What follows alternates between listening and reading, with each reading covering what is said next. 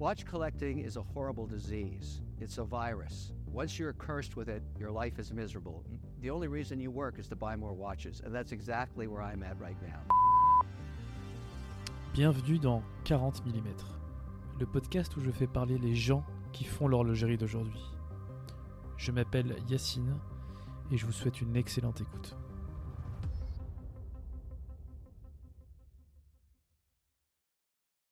Bonjour à tous et euh, alors du coup euh, format aussi vidéo donc bonjour à tous à tous ceux qui nous regardent. Euh, bienvenue dans ce nouvel épisode de 40 mm, le podcast où je pose des questions et j'interviewe les gens qui font l'horlogerie. On a aujourd'hui avec nous Thierry Gasquez. Thierry, bonjour. Bonjour. trop cool que tu sois mon deuxième invité sur ce podcast. Je te remercie d'ailleurs pour ta confiance. Et euh, bah, est-ce que déjà tu pourrais commencer par te présenter? Rapidement. Écoute, déjà, c'est moi qui te remercie de m'avoir invité. Euh, je suis honoré. Et puis, euh, être le deuxième, c'est bien. Au moins, je serai toujours sur le podium. Exactement. alors, il y a des gens qui sont à jamais les premiers. Moi, je serai à jamais le deuxième. Exactement, à jamais le deuxième. Mais je ne serai pas le second. C'est qui dit second, on dit qu'il n'y a plus rien derrière. Exactement. Je pense qu'il y en aura encore beaucoup derrière. J'espère, j'espère. Merci à toi. Euh, Aujourd'hui, on va parler euh, du site internet euh, que tu as créé, qui s'appelle passionhorlogère.com. C'est ça, oui. Euh, site sur lequel, en fait, je t'ai connu. Alors, je t'ai pas connu exactement sur ce site-là. Je t'ai, je t'ai connu sur. alors, petite parenthèse. Moi, j'aime bien avant d'acheter quelque chose, toujours aller voir les communautés de mhm. ce produit-là, notamment sur Facebook, pour euh, voilà dès que j'ai euh, avant d'acheter ma moto j'ai euh, j'ai fait ça. Avant d'acheter ma première vraie montre mhm. sympa je l'ai fait. Et donc du coup je, je, me suis inscrit dans le groupe Rolex France. Ouais club Rolex France club Rolex France sur lequel bah, en fait tu es l'admin en fait c'est ça ouais, ouais je l'ai créé il y a quelques années je crois que c'est en 2016 Ok. Avant Passion Horlogère? Non, non, non. Après Passion Horlogère date. Le site date de 2011. L'idée date de 2009. Donc euh, ça fait quand même quelques années. Ok. Donc tu avais créé Passion Horlogère et euh, le groupe Facebook euh, ensuite? Ouais, ouais. C'est arrivé bien après. Je me suis mis sur les réseaux sociaux relativement tard. Ok. Pourquoi? Bah tout simplement parce que pour moi les réseaux sociaux c'était plus euh, pour des raisons personnelles et c'était euh, plutôt pour les gens qui euh, qui voulaient partager leur quotidien. Et en ce qui me concerne, l'horlogerie, j'ai commencé à me mettre sur les réseaux sociaux pour l'horlogerie en étant professionnel, en devenant professionnel. Donc, avant ça, j'étais un passionné, un amateur, un collectionneur, comme beaucoup, comme tant d'autres. Et euh, quand euh, j'ai été professionnel, quand j'ai commencé à pas mal euh, rédiger justement sur Passion Logère, je me suis dit qu'il était peut-être intéressant de partager ce que tout ce que je pouvais publier sur Passion Logère sur les réseaux sociaux pour aller chercher de nouveaux lecteurs et pour pouvoir intéresser de nouvelles personnes. Et comme ça, j'ai créé des communautés en créant des clubs comme le club Rolex France, le club Seiko, il y a le club Citizen, le club Frédéric Constant. Ok. Donc, voilà, c'est tant de marques que j'affectionne. Ok. Mais euh, le fait de, de, segmenter comme ça, ça me permettait aussi de ventiler euh, mes publications en direction de ceux qui aiment vraiment la, la marque. Donc si j'envoie du Frédéric Constant aux gens qui aiment Rolex, ça va pas forcément les intéresser. Et si c'est pour avoir des gens qui vont critiquer euh, négativement la marque alors qu'ils la connaissent peu, ça m'intéresse pas. Voilà. Donc j'apportais tout simplement euh, aux, aux, lecteurs euh, ce qui pouvait l'intéresser. Ok. C'est la raison pour laquelle j'ai créé tous ces tous ces différents groupes. Il y en a 33 que j'administre. 33 groupes. 33 groupes sur Facebook. Ouais. Ok, alors les amis, je découvre. Hein, on a fait une petite intro avec euh, Thierry sur euh, voilà sur le, le ton euh, du podcast et sur où est-ce qu'on peut aller. Et donc du coup, je découvre en live, hein, les amis, avec vous. donc du coup, il y a 33 groupes Facebook que tu tiens. Exactement. Ouais. des communautés de marques. Du pas, coup, pas tout ça, pas forcément de marques. Il y a aussi des thématiques. Il y a les montres de plongée. Il y a petites annonces horlogères. Il va y avoir les montres russes. Okay. Donc voilà, c'est soit c'est par marque, soit c'est vraiment transversal, soit il y a des thématiques par rapport à un centre d'intérêt particulier. Ok. Ok, ok. Et je euh, t'enverrai la liste si tu veux. Ah bah avec euh, avec grand plaisir. Euh, et euh, ah, c'est super intéressant. Et alors moi, moi j'ai pour habitude, alors pour habitude, hein, c'est tu, tu, es, tu, es, le deuxième comme je te dis, mais de poser la question un peu sur le sur le parcours de, de, de l'invité sur sur sur les montres. Comment est-ce que est-ce que tu comment comment t'as eu le bug? Alors, À quel moment c'est arrivé? En fait, euh, alors je, je suis assez atypique de ce côté-là parce que parmi tous les amis qui sont des passionnés d'horlogerie que j'ai pu rencontrer, euh, souvent c'est lié à l'enfance, souvent c'est lié à un grand-père qui euh, soit qui était horloger, soit qui avait un réveil en panne et qui euh, l'a réparé avec le avec le gamin ou quoi que ce soit. Moi, c'est pas du tout ça. En fait, le déclic, je l'ai eu à 30 ans. Ok. Pour mes 30 ans, euh, je rêvais tard, du coup. bah ouais, tard, ouais. Ça fait, j'ai 48 ans, donc ça fait 18 ans seulement. Euh, Donc en 18 ans, il s'en est passé des choses. Et donc pour mes 30 ans, je rêvais d'une d'une montre, mais comme beaucoup, je me mettais une, une barrière qui était liée au tarif, qui était liée à l'univers du luxe, qui n'était pas mon quotidien du tout. Euh, moi, je suis plutôt issu d'un milieu euh, populaire, modeste, quoi. Euh, voilà, normal entre guillemets, comme euh, beaucoup de Français. Et euh, les montres de luxe, c'était pas du tout, du tout mon univers. Et il y en avait une qui me plaisait énormément, mais quand je voyais le tarif, alors à l'époque, si je te le dis aujourd'hui, ça te fait sourire, mais euh, pour l'époque, on était aux alentours de 3800 euros, euh, ce qui est une vraie somme d'argent, c'est beaucoup d'argent. Oui. Aujourd'hui, une montre de cette marque-là, à ce prix-là, ça n'existe plus. Donc c'était une Rolex. Ok. Donc euh, Rolex n'avait pas la même connotation parce que parfois aujourd'hui on entend des gens qui disent euh, Rolex bling bling etc. Ce qui est complètement faux. Je ça je- j'essaie justement moi je défends plutôt la marque et pour plein de raisons. Tout ça on peut en parler si tu veux. Et euh, cette montre me plaisait énormément. Rolex GMT Master 2 euh, 16710. On la voyait partout en vitrine. Ça se vendait pas forcément très bien. Alors, je, je- connais pas les, les références par cœur. en fait c'est cinq chiffres. C'est euh, donc là Alors, c'est les part- couleurs, du coup. Alors là c'est la... non non c'est pas lié forcément à la couleur. Là c'est la Pepsi. Ok. La Pepsi. La mienne, celle que j'aimais, c'était la Pepsi. Ok. Mais à l'époque, la lunette, de toute façon, était interchangeable. Il y Ok. avait la noire, la Pepsi ou la Coke, ou Stendhal, comme on l'appelait plutôt chez Rolex. Ok. Donc, euh, euh, donc moi, c'était la Pepsi que, que j'aimais, liée à son histoire, l'histoire de la GMT de Master Paname. 2. Hein. GMT Master 2, ouais. Ok. Ouais. Donc, on est en 2005. Et je veux m'acheter cette montre, mais en fait, véritable blocage, mettre une telle somme dans une montre juste pour lire l'heure, euh, ça c'est souvent l'argument qu'on entend, c'était pas, c'était pas réalisable, c'était pas pensable pour moi. Ok. Mes 30 ans, j'organise une grande fête avec toutes tous mes amis, toute ma famille euh, et euh, mon épouse avait eu vent justement de cet intérêt. Coup, 2004, là. Hein? Donc là, non, non, 2005. 2005. Ok. 2005. Euh, mon épouse avait eu vent de cet intérêt parce qu'un un très bon ami lui avait soufflé, lui avait dit écoute, s'il y a un cadeau commun, ça pourrait être ça. Et j'ai eu une enveloppe, une participation pour pouvoir m'acheter euh, cette montre. Donc là, impossible de faire machine arrière. Bien sûr. Il fallait que euh, que j'y aille. Donc j'ai mis ce qui manquait. Je me suis acheté ma montre et je pensais que ce serait la seule montre de ma vie. une montre, point. Voilà. Je... Donc je l'ai portée quotidiennement pendant trois ans. En plus, l'argument interchange- interchangeable pouvait aussi te- t'engager à te dire bon, euh, au pire, je peux changer le- la lunette. euh, Bah, et c'est ce que j'ai fait. J'ai acheté les lunettes. Pff, Rends-toi compte, les lunettes, je les ai achetées à l'époque, je crois que c'était 15 euros. 15 euros la lunette. Euh, Ça se revend des centaines d'euros aujourd'hui. ok. C'était des lunettes Incroyable. en, en alu. Bien sûr, je les ai toutes achetées. Toutes les lunettes. Donc, de temps en temps, hop, je changeais. Alors, je me mettais, comme j'étais pas trop bricoleur, encore moins horloger, euh, je, voilà, je bricolais ça euh, sous une lampe. euh, je tombais des gouttes comme ça parce que je voulais pas abîmer. Une fois d'ailleurs, j'avais pas réussi à remonter. je suis allé chez un horloger. Euh, j'ai été super bien accueilli. Il a souri. Hop, il a vu, clac, clac. Ça y est, c'est bon, regardez. Donc, voilà, j'ai plein d'anecdotes comme ça. Et si tu veux, j'ai commencé, cette montre, j'ai commencé à m'y intéresser. Et cet ami qui m'envoyait régulièrement des, euh, des messages, euh, des emails avec des liens pour aller voir sur Forum à montre ce qui se passait, puisque moi, en fait, je, je suis né sur Forum à montre. Ok. Comme beaucoup d'amateurs, de passionnés, euh, Que je ne connais pas du tout. Format tu montre. connais pas Forum à Ah ben, voilà. Donc c'est forumamontre.com, c'était euh, c'était Joël Duval, euh, alias Zen, Ok. paix à son âme parce qu'il a disparu il y a une paire d'années. Euh, mais c'était lui qui avait fondé euh, ce, ce forum, Ok. ce forum horloger, où en fait tous tous les dinosaures de, de, de l'horlogerie euh, se retrouvaient. Quoi. Je parle des dinosaures aujourd'hui. Mmh, bien sûr. Mais à l'époque, moi j'étais tout nouveau et j'étais super bien accueilli par les gens. Et comme j'aime bien écrire, je suis plutôt littéraire, bah, j'ai Ok. commencé à raconter des histoires autour de ma montre, tout simplement. L'année de naissance de ma fille, je lui donne le biberon, elle a un petit rejet, ça tombe sur la montre, je raconte ça, que j'en peux plus. Qu'est-ce que je fais? Je lâche ma fille ou je supporte ça? Ah. voilà, c'est plein d'anecdotes comme ça, donc ça faisait un petit peu sourire. Et euh, si tu veux, ce qui s'est produit, c'est qu'ensuite, bah, j'ai commencé à, à avoir des, des amis virtuels. Ok. Et là, il, il s'est passé un moment où j'ai dit, écoutez, enfin, les amis virtuels, c'est vachement bien, mais faut qu'on se retrouve. Donc j'ai commencé à organiser des dîners Ok. de collectionneurs. Moi, j'avais une montre. J'étais pas du tout collectionneur. J'avais des gars qui avaient des super collections. Et donc, j'ai commencé à organiser des dîners.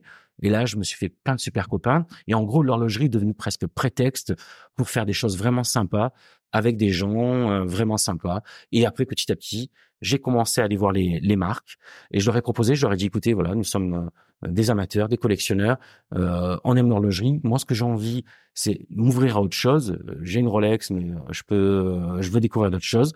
Donc, j'ai été super bien accueilli par toute la place Vendôme, qui m'a proposé régulièrement de, de, de nous faire venir, d'abord dans les dans les boutiques, nous présenter des nouveautés, ensuite euh, visite de manufacture, on a fait plein d'événements, enfin j'ai organisé plein d'événements comme ça. Et de là est parti justement Passion horlogère, tout simplement parce que j'ai voulu un petit peu rassembler tous ces gens qui me suivaient. Et euh, donc ça a été à la fois un club d'un côté et un site internet de l'autre côté. Donc le club pour la partie vraiment vivante, les copains, euh, tous ceux qui sont devenus des copains, et le site internet tout simplement ce qui me permettait de, de, de partager cette passion avec le plus grand nombre. Voilà. Et c'est parti comme ça. Ok, alors j'aimerais juste revenir sur ton premier achat. Euh, tu l'avais acheté chez un AD Bien sûr. Ok, tu, euh, tu, tu t'es ouvert à parler du, duquel, du coup Bien sûr, bien sûr, bien sûr. C'était chez Frojo, à Marseille. Ok. Ah ouais. Ok, très bien. Euh, il y avait du stock à l'époque? Mais il y en avait plein les vitrines. Ok. Mais tu rentrais, tu disais bonjour, il te disait déjà le montant de la remise qu'il te faisait. J'exagère, je veux pas qu'il se fasse taper sur les doigts, parce qu'en plus c'est un copain. Mais non, mais j'exagère, mais à peine. Ok. Il y en avait plein les vitrines. Ce qu'on connaît aujourd'hui, c'est inédit. C'est la seule montre pour laquelle il fallait attendre un petit peu. Il fallait attendre à peu près six mois. C'était une Rolex Daytona. Et ça valait 7600 euros à l'époque. Une fortune. 7600 euros. Aujourd'hui, on rêve d'acheter une Daytona à ce prix-là. Et il n'y avait pas déjà ce marché gris un peu de justement euh, des mecs qui, qui, flippaient un peu et qui faisaient du x2 sur des, Daytona? Non, ça n'existait pas ça. En fait, il y avait il y avait un marché gris. Oui, il y avait un marché gris qui vendait euh, les Rolex moins cher que chez les AD du classique finalement, euh, de l'occasion. Ouais, ouais, mais non, mais là on n'était même pas sur de l'occasion. C'est-à-dire que les, montres étaient neuves. C'était des déstockeurs tout simplement. C'est-à-dire que euh, les, les, AD avaient du stock. Il y avait des gars qui arrivaient qui disaient écoute, je voudrais quelques pièces euh, plutôt sympas. Euh, voilà, tu me mets deux Daytona et je te reprends toutes les Datejust et tous les trucs que tu vends pas et tu me fais des tarifs et derrière les mecs qui cassaient les prix. Okay. Évidemment, il y avait des déstockeurs parce que quand tu discutais avec un AD, il te disait mais moi un stock qui reste plus de 48 mois dans mes vitrines, euh, ça me coûte trop d'argent. Enfin, c'est de l'argent immobilisé et euh, derrière, c'est pas bon parce que euh, les montres, il faut qu'elles tournent parce que derrière, il y a tous les lubrifiants, ça peut se figer, ce qui n'est pas le cas quand on parle de Rolex. Hein, 48 mois, il y a pas de souci. Rolex, on peut aller jusqu'à 10 ans. Mais ça, c'est assez récent. Je te parle d'une période, c'était il, y a, il y a 20 ans. Donc, on n'utilisait pas les mêmes lubrifiants, on n'utilisait pas, c'était pas la même qualité de produit non plus. Ça s'est vraiment accéléré. Ok. Et euh, incroyable. Donc du coup, tu es marseillais du coup de base? Alors je suis pas marseillais, je suis du sud. Moi, je suis originaire du Gard. Ok. Euh, mais euh, j'ai vécu huit ans à Marseille, j'ai vécu à Montpellier. Euh, je suis originaire du sud. Ça fait que deux ans que je suis à Paris. Ok, très bien. Euh, premièrement, du coup, Rolex GMT Master 2. Ouais.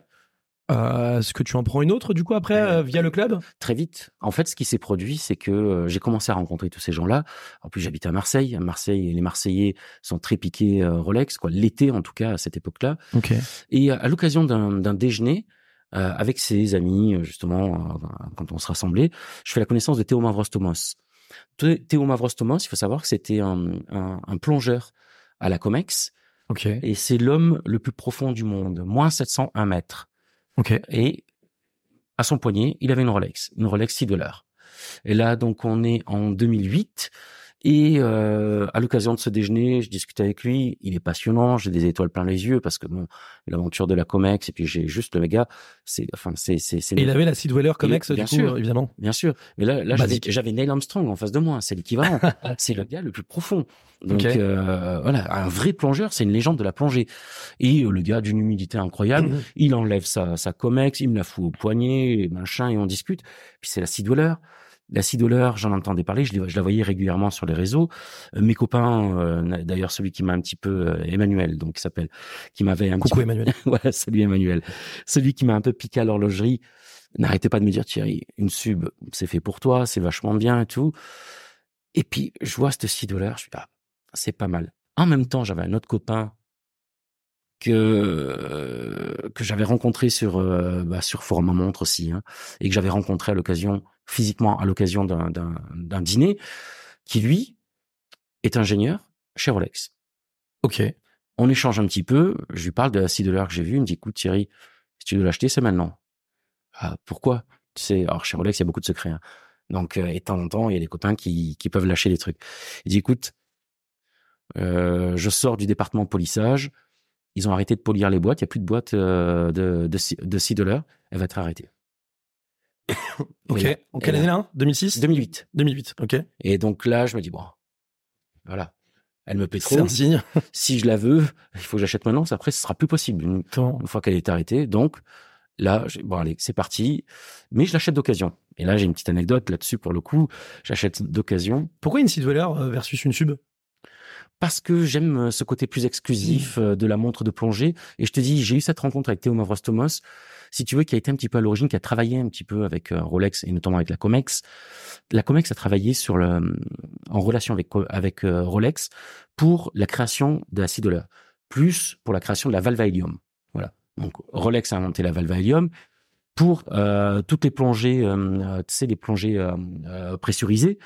Et donc, pour moi, elle avait quelque chose Petit rappel juste sur la un petit peu plus ext- extrême que, que la Submariner.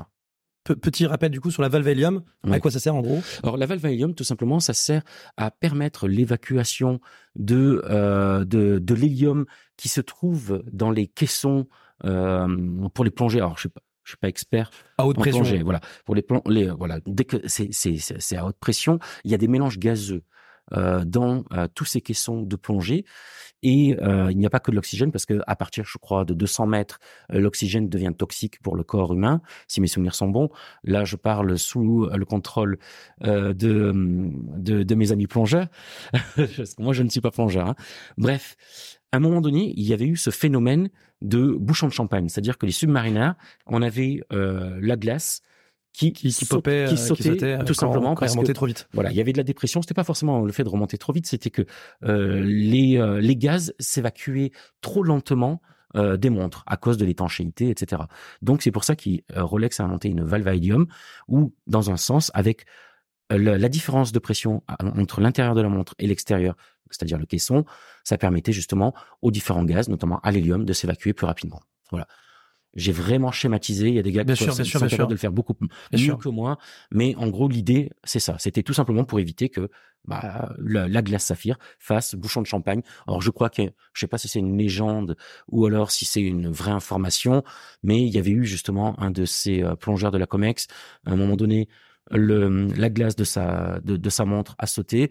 Ça lui aurait ouvert l'arcade. Ok. Et là, impossible de faire rentrer un médecin ni quoi que ce soit. Donc, il a fallu bien que les copains arrivent et le recousent. Donc, on s'est dit, voilà, il peut y avoir des, des, des, des soucis à cause de ça. Alors, Ok. j'ai- encore une fois, je sais La pas si légende. légende ou On, pas. on- on va dire. exactement. On ne saura jamais si euh, la légende est vraie. On pourra demander ça justement à Théo, Théo Mavros Thomas. Euh, bah, qui est le bienvenu euh, au, au- au micro de, de ce podcast. ça serait génial. Ça, ça serait serait génial. incroyable. Bien sûr. GMT Master 2, Sea Dweller, avoir derrière. d'occasion du coup. Ouais, celle-là, je l'ai acheté d'occasion. Je l'ai acheté, alors, je l'ai acheté sur eBay à l'époque. Tu te rends compte? Et, Jamais euh, de la vie. Mais non, jamais de la vie. Alors ça, je le déconseille, ne le faites pas. hein. J'ai j'ai fait des folies, mais c'était il y a quelques années. Là, on est en 2008. C'est un autre temps. C'est un autre temps. Je me mets sur eBay, je vois une super occasion, 3200 euros. Euh, J'avais l'argent disponible. Je contacte le gars. Et en fait, ce qui a fait que je me suis décidé, tout simplement, c'est que le gars n'a pas voulu me la vendre. le gars, il me dit non, non, Je vois très bien. je veux pas te la vendre. Pourquoi tu veux pas me la vendre? T'es en France, lui il était en, en- il était en Écosse. Il dit, je veux vendre que dans le Royaume-Uni, sinon j'ai pas confiance et tout. Donc le fait qu'il ait pas confiance, moi ça m'a mis en confiance. Ok. Donc là, on s'est téléphoné, j'ai expliqué. Alors j'ai dit, écoute, ma femme est enceinte, euh, je vais avoir un enfant et tout. Ça serait l'année de naissance de son, ga- de mon gamin et tout. Alors là, le gars, il a trouvé ça génial. Il dit, ah bah moi c'est pareil, j'ai les enfants, j'ai acheté aussi une montre pour la naissance. On a sympathisé par téléphone. Pourtant, je balbutiais à peine l'anglais à l'époque et euh, on a sympathisé. Il a accepté de me la vendre. Donc j'achète via eBay. Alors je me rappelle, je passe le paiement. Une heure après, je me dis mais qu'est-ce que j'ai fait là? Qu'est-ce que j'ai fait là? Tu te souviens du prix? Ouais, 3200 3200 euros. Ok. Euh, ce qui est, euh, c'est de l'argent. c'est Oui, de oui, l'argent. bien sûr. mais- Donc, encore une fois, aujourd'hui, ça fait rigoler quand on entend 3000 euros pour une Rolex. Ça n'existe plus. À cette époque-là, c'était les tarifs. Moi, j'ai toujours, à ce, à ce moment-là, à cette époque-là, mes premières Rolex, j'ai jamais mis plus de euh, 3500 euros. Ok. C'est, tout récent de, de mettre d'autres tarifs. Je pose beaucoup la question sur l'argent hein, parce que c'est quand même important.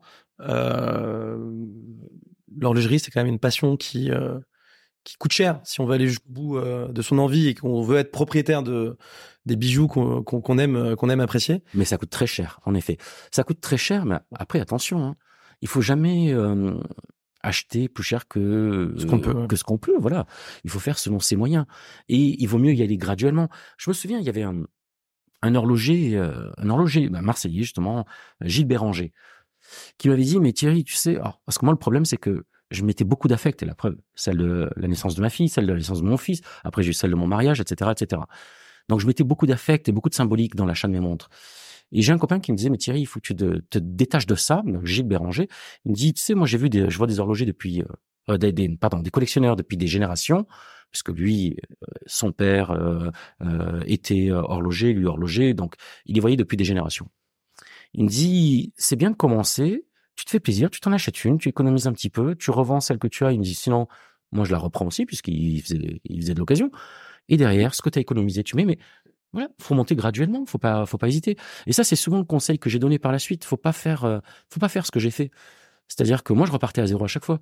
Je mettais tout dans une et je repartais à zéro. Alors, ce qui est bien, c'est que jamais je regardais la prochaine. C'est-à-dire que moi, j'en- je m'en achetais une, j'étais heureux, je pensais que ce serait la dernière à chaque fois. Hum, À chaque fois, j'ai toujours cru que c'était la dernière.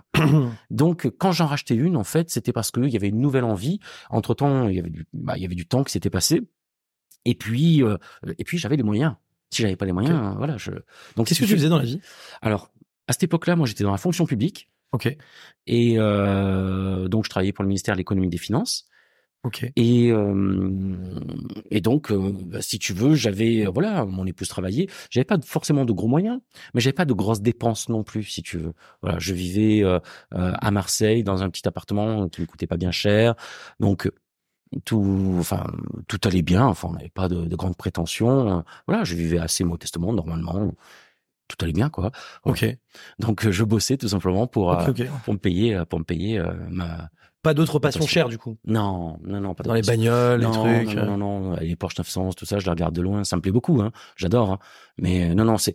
Alors déjà, je veux dire, c'est déjà très fatigant d'avoir une passion. Alors en avoir d'autres, ça devient compliqué. Non, et j'ai un caractère passionné. C'est-à-dire que je me passionne facilement euh, et rapidement pour quelque chose, mais je suis très exclusif dans la passion parce que je m'y mets à fond. Bien sûr. Je m'y mets à fond. Euh, mais tu crées 30 groupes sur Facebook quand même avec euh, Ouais. euh, 30 passions différentes. Euh, Ouais. Alors non, c'est pas 30 passions différentes. C'est moi, ma passion, c'est l'horlogerie. ok, C'est pas Rolex. bien sûr. J'adore Rolex, il y a pas de problème. C'est la marque la plus présente dans ma, dans ma collection. Euh, c'est la meilleure marque du monde. Je n'hésite pas à le dire. Il y a là-dessus, il y a, mais il y a, il y a pas match quoi. Il y a rien à dire.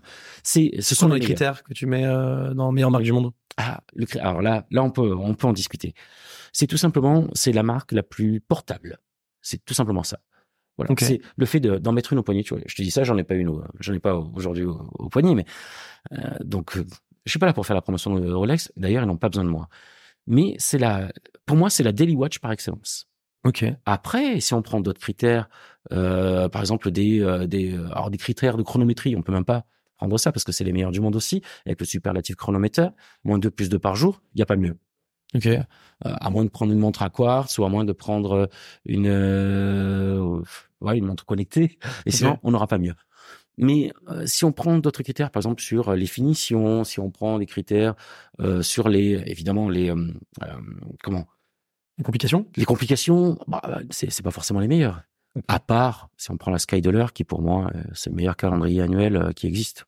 C'est c'est une, montre qui est extraordinaire.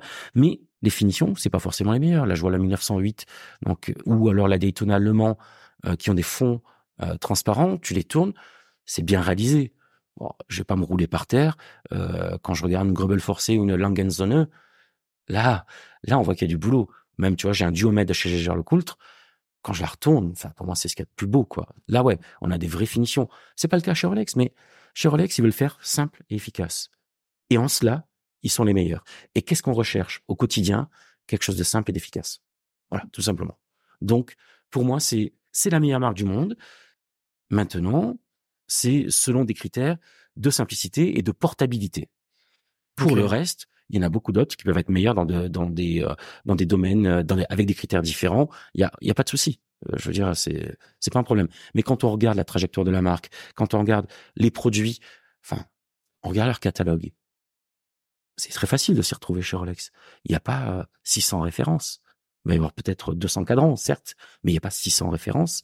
Il n'y a pas, il y a au moins quatre produits iconiques. Au- aucune autre marque, aucune autre marque n'a ça.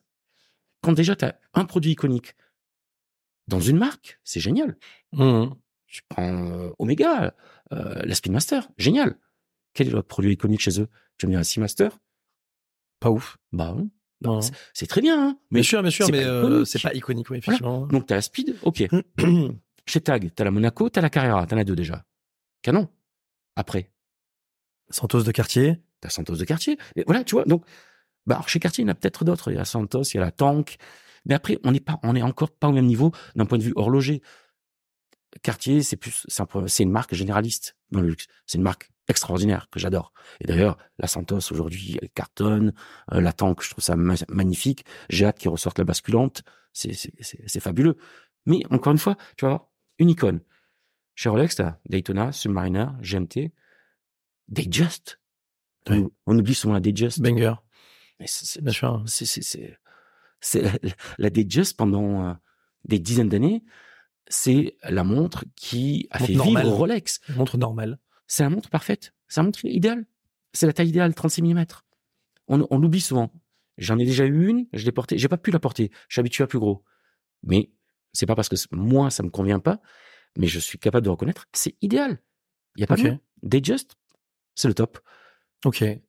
Euh, c'est un peu décousu, les amis. Désolé, hein, parce que on- la, la passion, on, on part la passion sens. euh, ouais. nous emmène euh, à droite à gauche. J'ai désolé pour ma voix que je perds. Euh, c'est pas très pratique pour un podcast, mais euh, vous m'entendez, vous me comprenez, c'est l'essentiel. Euh, et du coup, toi, du coup, tu étais dans la fonction publique. Ouais. Et c'est quand que tu fais le switch dans l'horlogerie? Écoute, alors ça, ça a été vraiment un, un, un- un pur hasard. Ça a été des rencontres. Et je me souviens que lorsque j'étais très actif dans l'horlogerie, avant même d'être professionnel, il y avait un, il y a un journaliste qui m'avait pris un petit peu à part, me dire mais qu'est-ce que tu veux faire dans l'horlogerie et tout? Je, rien, enfin c'est ma passion, je peux, enfin je prends du bon temps et tout. Il se fâchait un petit peu parce qu'il me voyait quoi, il voyait que j'étais un petit peu, quoi, que j'étais très actif. Et en gros, euh, enfin comme si j'allais y marcher sur les plates-bandes. Je dis mais après si tu as une idée, enfin dis-le moi, qu'est-ce que je peux faire? Parce que, enfin tu vois en, en moi un danger a priori par rapport à ton business ou tu vois des compétences. Ah, moi, j'en vois, je vois rien. Moi, c'est que du plaisir. Donc tout ça en préambule. Donc tout ça pour te dire que j'ai jamais pensé, ne serait-ce qu'un an avant de switcher, que j'allais vivre de ma passion. Jamais. L'horlogerie, je dépensais de l'argent, je dépensais du temps dans l'horlogerie. À aucun moment j'ai pensé à gagner quoi que ce soit, gagner ma vie ou rien. Et en fait, c'est au gré des rencontres. Il y a deux hommes, deux hommes qui ont compté. Euh, le premier, Hervé Lanier, qui était directeur général euh, de euh, Seiko en France. Ok. Et un jour, je l'ai rencontré à l'occasion d'un événement que j'organisais à la boutique Seiko de Paris, rue Bonaparte. Et on, on a échangé. Je lui ai proposé de faire une interview, comme là, ce qu'on fait. Ok. Une interview que je l'ai publiée sur Format Montre. J'avais même pas mon site internet. Hein. Ok. Pas de problème. On discute, on sympathise bien. Je, j'écris cette interview, je lui envoie le lien. Il voit, ça lui plaît, m'appelle, me dit merci et tout. Je bah, avec plaisir. Enfin, moi, j'aborde l'horlogerie de manière positive. C'est une passion. Donc tout ce qui m'intéresse pas ou quoi, j'en parle pas. Je ne parle que de ce qui m'intéresse. Moi, je veux échanger sur ce que j'aime. Il y en a d'autres qui sont capables de, de, de faire des critiques et des critiques euh, négatives en argumentant. Chacun, euh, chacun son truc. Moi, j'étais plus pour parler de ce que j'aimais. Donc, j'avais fait le tri un peu des produits euh, chez lui qui me plaisaient. Euh, j'avais parlé de l'histoire de Seiko euh, qui m'intéressait beaucoup. Et puis, c'était une marque un petit peu que je découvrais parce que moi, je suis rentré par Rolex. Hein, l'horlogerie. Avant de porter une Rolex, je portais une Festina. Hein, faut le savoir. Hein. Donc, je, vraiment, je pars de loin. Donc Festina, Rolex, je reviens euh, à Seiko et là je découvre que c'est juste extraordinaire. Cet homme-là, quelques mois, hein, quelques mois se passent et moi je continue mes histoires sur forum en montre, etc. Il me téléphone un jour, il me dit bah, euh, Thierry, est-ce que est-ce que vous parlez anglais? Ouais, enfin je parle anglais, euh, j'ai des des notions euh, scolaires, sans plus. Il me dit bah ça m'intéresserait de vous proposer euh, d'aller visiter notre manufacture au Japon. Ok. Je suis personne. Bien sûr. Incroyable. L'usine Seikosha, euh, Exactement. incroyable. Ah ouais, manufacture et euh, donc euh, c'est euh, trois sites. enfin vraiment, ils appellent ça le Seiko Tour. Ok. Où normalement ils n'invitent que des professionnels, que des journalistes. Moi, je suis pas du tout journaliste. Mais tu étais créateur de contenu à l'époque. Ouais, j'étais créateur de contenu, en fait, si tu veux, l'ancêtre des créateurs de contenu, je veux dire ça, et rien à voir avec tout ce que vous faites là, parce que moi, c'était vraiment, j'arrivais, je me mettais devant l'ordinateur, tac, tac, tac, pas de brouillon, rien, hein. J'envoyais, je mettais deux photos, une petite mise en forme, enfin, c'était vraiment euh, rien à voir avec tout ce que vous faites. Vous, aujourd'hui, vous avez des compétences et du talent. Moi, c'était pas ça du tout. Mais j'étais euh, à un moment où, euh, voilà, il y, y avait pas beaucoup de personnes qui faisaient ça, hein, a pri- a priori. Il y avait, y François-Xavier Over- Overstay qui le faisait lui de, de son côté. Je sais pas si tu, le- si tu le connais. du tout. Équation du du temps, faut que tu le rencontres. Il est extraordinaire, passionnant ce garçon. Il a une connaissance encyclopédique de tout ce qui est euh, haute horlogerie, euh, euh, des marques comme Langen Sonne et tout. Il connaît sur le bout des doigts. Et, et- il- il- quoi, il œuvre euh, en tant que, journaliste? En fait, pas vraiment parce qu'il a un métier à côté. Lui, c'est vraiment un passionné. Et il veut, lui, il refuse. Il a eu des propositions pour euh, être euh, professionnel. Il a toujours refusé. Ok. Voilà, c'est vraiment, c'est un, c'est son, son hobby. C'est euh, voilà, c'est, une passion uniquement. Et ça fait bien plus longtemps que moi. hein. Et Ok. ouais, ouais, très très pointu. Donc, je te, je t'encourage à le, à le rencontrer. Avec plaisir. Donc, euh, écoute, euh, moi, je, je, je l'ai au téléphone. Je lui dis, écoutez, euh, je vais en parler à, à mon employeur pour voir si je peux me, me libérer, parce qu'il m'avait donné des dates. Mon employeur, c'était surtout mon épouse, savoir si elle m'autorisait à partir au bien Japon. sûr. Donc, euh, une heure après, j'ai rappelé, c'est bon, mon employeur est d'accord. En fait, mon épouse m'avait dit oui. Donc, je pars au Japon. Là-bas, je fais des rencontres. Entre-temps, j'ai, euh, arrive Baselworld, donc qui était le, le, le, le salon horloger. J'ai un bon copain, Jean-Luc, qui me dit viens, je vais t'emmener, je, vais- je vais te présenter quelqu'un. Je vais te présenter Jean-Claude Biver. Je sais pas qui c'est, Jean-Claude Biver. Quoi? Donc, euh, on va chez Hublot. Il arrive. Bonjour, Jean-Claude est là. Ah non, vous avez rendez-vous? Non. euh, Dites-lui que c'est Jean-Luc. J'ai, j'apporte des chocolats et je vais lui présenter un copain. Alors, attends, attends. Jean-Claude Biver. Jean-Claude Biver. himself. Et euh, À qu'est-ce qu'il faisait à l'époque? À l'époque, il est juste CEO de Hublot. Ok, très bien. Et on va voir. euh, Jean-Claude, il est là, Jean-Claude? Et voilà, il arrive, Jean-Claude est là. Mais ce qui c'est ça qui était terrible, c'est qu'à cette époque-là, des gens comme Jean-Claude Biver étaient accessibles, surtout lui en plus. C'est quelqu'un, on arrive, est-ce que Jean-Claude est là, machin, on peut le voir, bah, je vais lui demander, et s'il a deux minutes, et s'il a envie, bah, il va dire oui. Alors qu'aujourd'hui, c'est très compliqué de rencontrer un CEO d'une grande marque. Et moi, je suis là derrière, je me dis, je pense qu'il le connaît vachement bien. Il arrive, salut Jean-Claude et tout, à sa manière, mon ami Jean-Luc. Alors, je fais juste une petite parenthèse. Je vous encourage, les amis, à regarder euh, ou à écouter le podcast de euh, euh, Génération Do It Yourself avec Mathieu Stéphanie, qu'il a interviewé Jean-Claude Biver euh, pendant euh, plus de une heure et demie. Passionnant. Passionnant. Passionnante Ah euh, interview. Ah ouais. Et, euh, et pour revenir, du coup, tant que j'y pense, parce que je l'ai en tête, il y a une interview, alors je je pense pas que ce soit le même gars dont on parle, euh, d'un ancien plongeur de la Comex euh, par le site lecalibre.com. Je mettrai tout en note euh, du coup de- du podcast et de C'est la vidéo. Willy Lopez?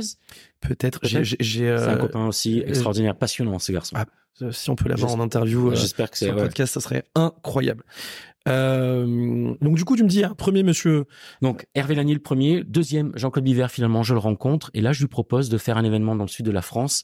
Euh, donc là on est en 2009. Ok. Euh, je lui propose de faire un événement dans le sud de la France dans un château, euh, un domaine viticole, Chronos et Dionysos. Il me tape dans la main, il me dit ok c'est bon on trouve une date. Et c'est quoi le deal? Le deal? Ouais, c'est. Bah, Venez vous êtes le bienvenu. Ok. tout. Ah, Ouais. tout simplement. Parce que tu invites Jean-Claude Biver à venir. euh, À venir parler, à venir rencontrer les, euh, ok, ok. des amateurs, des collectionneurs. Pas- je, suis, je suis- pas du tout dans le business à l'époque. Ok. Je suis pas du tout dans le Je suis business. désolé, c'est un réflexe qu'on a maintenant. euh, Bien sûr. Ah non, ah non, il y a rien du tout. À un moment donné, je lui dis écoutez, si vous voulez, ce qu'on peut faire aussi, euh, est-ce que vous auriez une montre à disposition? On fait une tombola et avec le produit de la tombola, je vous la rachète et tout ce qu'on fait en plus, on le donne à une association caritative. Donc pour te dire, je prends rien sur l'organisation d'événements. Je vais voir, je fais des deals avec un traiteur, avec le château, le machin et tout. Et derrière, chaque participant paye, ça leur a coûté 50 euros euh, le, le déjeuner toute la journée. Il y en a un qui repartait avec une Et idée. moi, je prends rien. Et il y avait une tombola. Et il y en a un qui devait repartir avec une montre Hublot. Tu te souviens de la référence? Euh, ouais, c'était une classique fusion. Ok. Et euh, donc c'est Florian qui l'a gagné. Salut Florian, si tu me dis, Bravo, si tu me vois. meilleur, euh, meilleur choix d'être parti à cette soirée. Donc euh, écoute, ça se passe super bien. Et au déjeuner, on est là. Jean-Claude Biver me tape sur l'épaule, il me dit, la montre, c'est pour moi.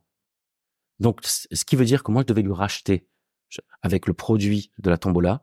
Donc en fait, tout le fric de la tombola, j'ai pu le filer en entier, en intégralité, à l'association Ella Ok. euh, pour la lutte pour la contre la leucodystrophie. Ok. Donc ce qui fait que et moi derrière, enfin j'avais rien, j'avais aucune structure, Oui, pas d'association, rien du tout. Ah, Tu Donc, voulais faire plaisir aux copains. hein. je voulais faire plaisir aux copains. Même moi j'ai payé mon, mon déjeuner. tu vois. Ok. Donc oui, oui, euh, bien sûr, bien sûr. on n'était pas, j'étais pas du tout dans dans un truc euh, business, pas du tout. Donc on a tous passé un super moment. Et là, comme ça s'est super bien passé, je venais entre temps de créer mon club Passion Logère. Jean-Claude Biver m'a dit, je veux bien, pardon, ça fait un peu de bruit, je veux bien devenir euh, membre d'honneur. Donc il est devenu membre d'honneur de Passion Logère, le premier membre d'honneur. Et il m'a dit, bah, je vous aiderai. Ok. Et il a tenu parole. Et c'est donc lui qui m'a mis le pied à l'étrier, qui après euh, m'a téléphoné, m'a dit bon, ce que vous faites c'est bien. Euh, entre temps, j'avais créé le site internet. C'est un copain qui me tannait depuis six mois. Il m'avait dit donc Alexandre, il me dit Thierry, je sais faire ça. En quelle année Pardon? En quelle année? Ça c'est 2009. Ok. Il me, il me dit je sais faire les sites internet. Si tu veux, je t'en fais un. Bon, pas besoin. Je format montre. Format montre. À un moment donné, ça se passe mal. On me coupe la tête. Je dis bon bah Alexandre, tu veux me faire un site? Allez, j'ai des choses à raconter. Donc je vais C'est le moment. Je vais le raconter chez moi. Et donc Jean-Claude Biver qui me dit bah voilà, si vous voulez, je vous soutiens. Vous mettez des bannières pub et, euh, et c'est parti. Moi je fais non jamais pas de pub. Moi, je suis libre. Je veux être libre. Je veux pas de publicité. euh. Ok, pas de problème. Il me dit bah je veux bien vous aider, mais je vous donnerai pas d'argent. Je dis ok, de toute façon j'en demande pas. Je suis dans la fonction publique. Dans la fonction publique finalement, je suis allé voir demande de cumul d'activité, passage en commission de déontologie. J'ai rappelé les Jean-Claude Biver. J'ai dit, finalement ça peut m'aider quand même parce que je faisais pas mal d'allers-retours entre Marseille et Paris. Donc euh, des billets de train, en fait, ça me coûtait euh, l'équivalent d'une montre par an. Et bah au moins voilà que je paye mes frais quoi, que ça ça me rembourse les frais. Donc on a commencé comme ça, gentiment. Et quand tu as Hublot qui arrive, Jean-Claude Biver passe ensuite chez Tagueilleur, chez Zénith, toute la branche LVMH. T'as donc toute la branche LVMH qui te soutient.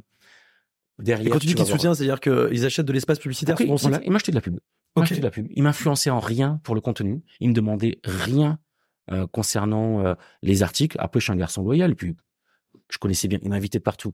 Donc, je connaissais très bien ses produits, ce qui fait que je pouvais en parler. Il Mhm. n'est pas idiot. C'est pas un philanthrope. C'est des gars. ce sont des gars qui étaient au business. Moi, je découvrais.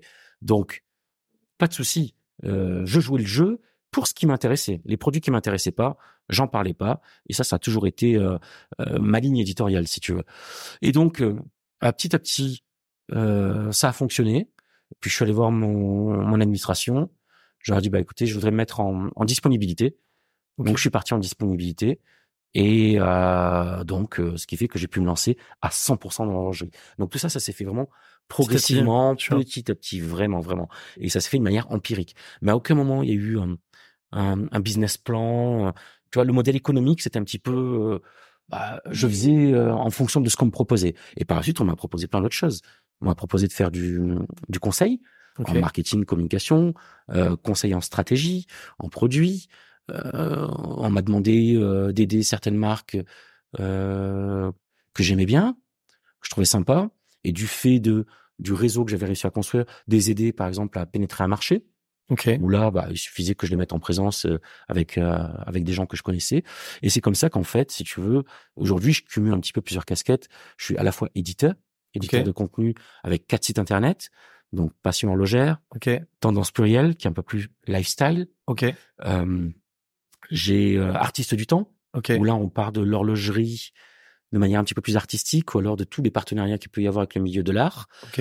Et puis Petites annonces horlogères, où là c'est une plateforme euh, de, de mise en relation pour euh, les gens qui font de l'achat-vente. En Ok. fait, c'est un service que j'offre à mes euh, à, à mes lecteurs, tout simplement. Là, pareil, hein, c'est gratuit. hein. Vous voulez mettre une annonce, petite, pardon, petites annonces horlogères.com, Ok. C'est entièrement gratuit. On met évidemment tout dans les notes, euh, les amis. euh, c'est modéré, et derrière on essaie de faire gaffe. S'il y a des trucs qui sont un peu louches, on publie pas. Enfin, voilà, on est toute une équipe à gérer ça. Et donc, euh, il y a cette partie édition, l'autre côté partie conseil, Ok. où parfois, voilà, on fait appel à moi. Et euh, puis après, j'interviens, je donne des cours dans une école de commerce euh, qui euh, qui est spécialisée dans le luxe. Ok. Donc là, je donne des cours de d'horlogerie, non pas d'horlogerie au sens produit, mais je présente l'univers de l'horlogerie Ok. dans le monde du luxe. Génial. Et puis, euh, de temps en temps, je faisais des interventions un petit peu sous forme ou de conférences ou dans des séminaires pour des, des grosses boîtes, euh, voilà, qui m'appellent, qui font appel à moi. Alors concrètement en consulting, ça peut être euh, ça peut être quoi Si par exemple aujourd'hui je suis une marque de, de montres, Mhm. euh, euh, comment je peux faire appel à toi? Est-ce que tu as des cas concrets Alors ouais. Sans citer les noms évidemment non, des je marques. pas citer les noms parce qu'à chaque fois il y a des clauses de Bien confidentialité. sûr, bien sûr. Euh, si tu veux, alors on, va faire appel à moi. Alors c'est ça qui est étrange, c'est que plusieurs fois, bah, la plupart du temps, les gens sont venus en moi, à moi en me faisant des propositions et j'avais pas forcément conscience d'une d'une quelconque euh, comment dirais-je une quelconque euh, possibilité quoi euh, compétence voilà Ok. je cherchais le mot. Et, et voilà j'avais pas forcément conscience de compétence par rapport à, à ce qui m'était euh, demandé. Donc comme je suis un garçon plutôt passionné j'aime bien relever les défis. Bon ok pourquoi pas on essaye. Et puis il y a eu de belles réussites. Donc si tu veux en marketing et communication euh, je les aide pour mettre en place des stratégies marketing. Ok. Euh, pour mettre en place aussi tout ce qui touche à la communication, c'est-à-dire je les aide à trouver euh, des agences euh, RP euh, les, les plus compétentes euh, que- qui, qui existent dans ce domaine spécialisé qu'est l'horlogerie. Ok. Euh, je les aide aussi à trouver euh, les supports euh, qui fonctionnent bien pour pouvoir communiquer. Ouais, c'est vraiment de la com. C'est la RP, com. euh, Ouais, c'est ça. Alors c'est pas forcément de l'RP parce que l'RP, je fais pas l'RP, je vais pas. Mmh, mais tu conseilles du coup. Mais euh, je conseille pour ça. Voilà, je conseille pour pour tout ça. Si tu veux, c'est on, on va dire c'est 15 ans d'expérience, 15 ans en étant un petit peu bah tu sais quand tu as un petit peu la casquette presse et quand tu rencontres beaucoup de gens, tu veux c'est un microcosme, c'est assez petit. Donc tu très vite tu connais les gens et euh, au début c'était la recommandation que je faisais jusqu'au jour où une première marque est venue me voir en me disant non non mais nous on- une recommandation enfin le le bon conseil Huggy et bon tuyau ça va bien. Nous on veut un vrai boulot. Donc pour ça on fait un contrat. Et puis euh, voilà tu me fais quelque chose de Mmh, structuré mmh, tout ça. donc moi ça m'a permis d'apprendre aussi ce métier ça m'a permis de structurer un petit peu ma pensée ça m'a permis de de voir un petit peu euh, de structurer aussi tout le réseau euh, que j'avais et maintenant je sais euh, qui conseiller très rapidement euh, pour quoi que ce soit et donc il y a d'autres marques qui me disaient Thierry on on aimerait euh, se développer sur la France. On veut d'abord faire un test avec toi et on, on fait des tests avec notre e-shop. Et après, si ça fonctionne bien, bah, euh, essayer de voir si tu connais des, des détaillants que ça peut intéresser. Donc là, j'arrivais avec des chiffres, etc. J'allais voir les détaillants que je connais très bien en leur disant, écoute, on a fait un test pendant six mois, voilà ce qui s'est vendu. Euh, tu pourrais essayer. Je te mets en relation avec. Vous voyez pour les conditions. Je suis pas un agent. Vous vous, débrouillez et puis euh, euh, ça peut être intéressant. Et c'est vrai que le détaillant qui a confiance en toi, il te voit pas comme un commercial. Parce que ma réputation, à un moment donné, enfin, si je me loupe, je lui ferai qu'une fois. C'est la confiance, c'est une allumette. Hein. Une fois que c'est cramé, c'est cramé, c'est fini. Hein. Surtout Donc, dans euh, l'horlogerie, c'est un, un milieu qui est minuscule. mais c'est un tout petit milieu. Donc c'est pour ça que tu t'as pas droit à l'erreur. Tu peux avoir droit à l'erreur, si, comme de partout. Dire, il faut être indulgent. Mais euh, si tu arrives avec tes, tes gros sabots et moi je sais tout et en fait tu es juste là pour récupérer, très vite ta réputation sera faite. Moi, ce qui compte, je- c'est que c'est que ça fonctionne bien et que ça fonctionne longtemps. Voilà, c'est ça. Donc, euh, je dis toujours, hein, je suis pas venu dans l'horlogerie pour faire l'attaque de la diligence. Hein. Moi, je me suis installé pour du long terme. hein. J'aime ça. J'aime, euh, j'aime les produits, j'aime le milieu, j'aime ce business maintenant. Donc, ce qui me plaît aujourd'hui, c'est de faire des analyses justement sur ce que je peux observer dans l'horlogerie. Donc, prendre du recul, tu vois, avoir une, une vraie, une vraie euh, euh, vision macro, euh, macroéconomique. Enfin, ça, c'est ce qui m'intéresse et c'est ce que j'essaie d'écrire dans mes éditos. Ok. Et euh, donc du coup, édition, conseil. Ouais. Est-ce que tu as une autre activité encore Donc, comme je te disais, euh, les cours en école de commerce. D'ailleurs, Euh, euh, petite parenthèse, est-ce que tu as eu des élèves euh, qui ont des bons petits montants incroyables ou euh, qui t'ont sorti une Hulk ou des, euh, des non, trucs? alors c'était plus, alors ils sont tous, c'était plus fin que ça. Si tu veux, ils ont une approche euh, très luxe. Ils n'ont pas forcément une approche horlogère, donc une approche luxe. Donc, donc j'ai vu des élèves avec des, des petits quartiers. Euh, j'ai vu avec euh, Gégère. Ok. Donc on était dans quelque chose de très très fin. Ouais, plutôt old fashion. euh, Ouais, c'est ça. euh, Et puis il faut, enfin, ce qu'ils peuvent se payer aussi, hein. Bien sûr, bien sûr. Parce que Ouais. le Hulk aujourd'hui. Non, non, bien sûr. euh, alors, euh, il y a des gens qui ont de l'argent, c'est pas un problème. C'est quoi l'école de commerce? C'est ESG Luxury Management. Ok. Oui, Ok, je, vous conseille, euh, c'est c'est très intéressant. Ok. Et j'ai trouvé des, de véritables pépites. Mais vraiment, l'année dernière, euh, il y en a une qui est, qui est venue faire un stage avec moi. Il y en a d'autres que j'ai orienté chez des horlogers pour faire des stages. Euh, là, cette année, j'en ai une extraordinaire, la petite Margot. Je vais faire des trucs avec elle. Une proposition euh, euh, à, à l'occasion en fait de son oral de, de, de, de fin de cycle. Elle m'a présenté un truc que j'ai trouvé génial et je veux le proposer à une marque. Ok. une marque horlogère.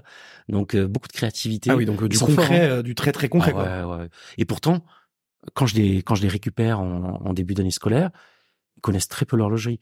Le luxe pour eux, c'est la mode, ça va être la parfumerie, ça va être. Enfin, dans le luxe, l'horlogerie a une part infime. C'est tout petit, hein, c'est 20 milliards de chiffre d'affaires annuel. Hein. C'est pas grand chose.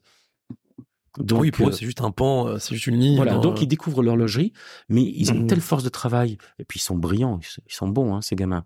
Euh, Donc euh, derrière, tu, euh, euh, bah, tu les aiguilles un petit peu, tu les aides, puis euh, à la fin, de toute façon, il y a un diplôme à obtenir, donc ils- ils bossent, et ils arrivent avec un projet, et ils te présentent ça.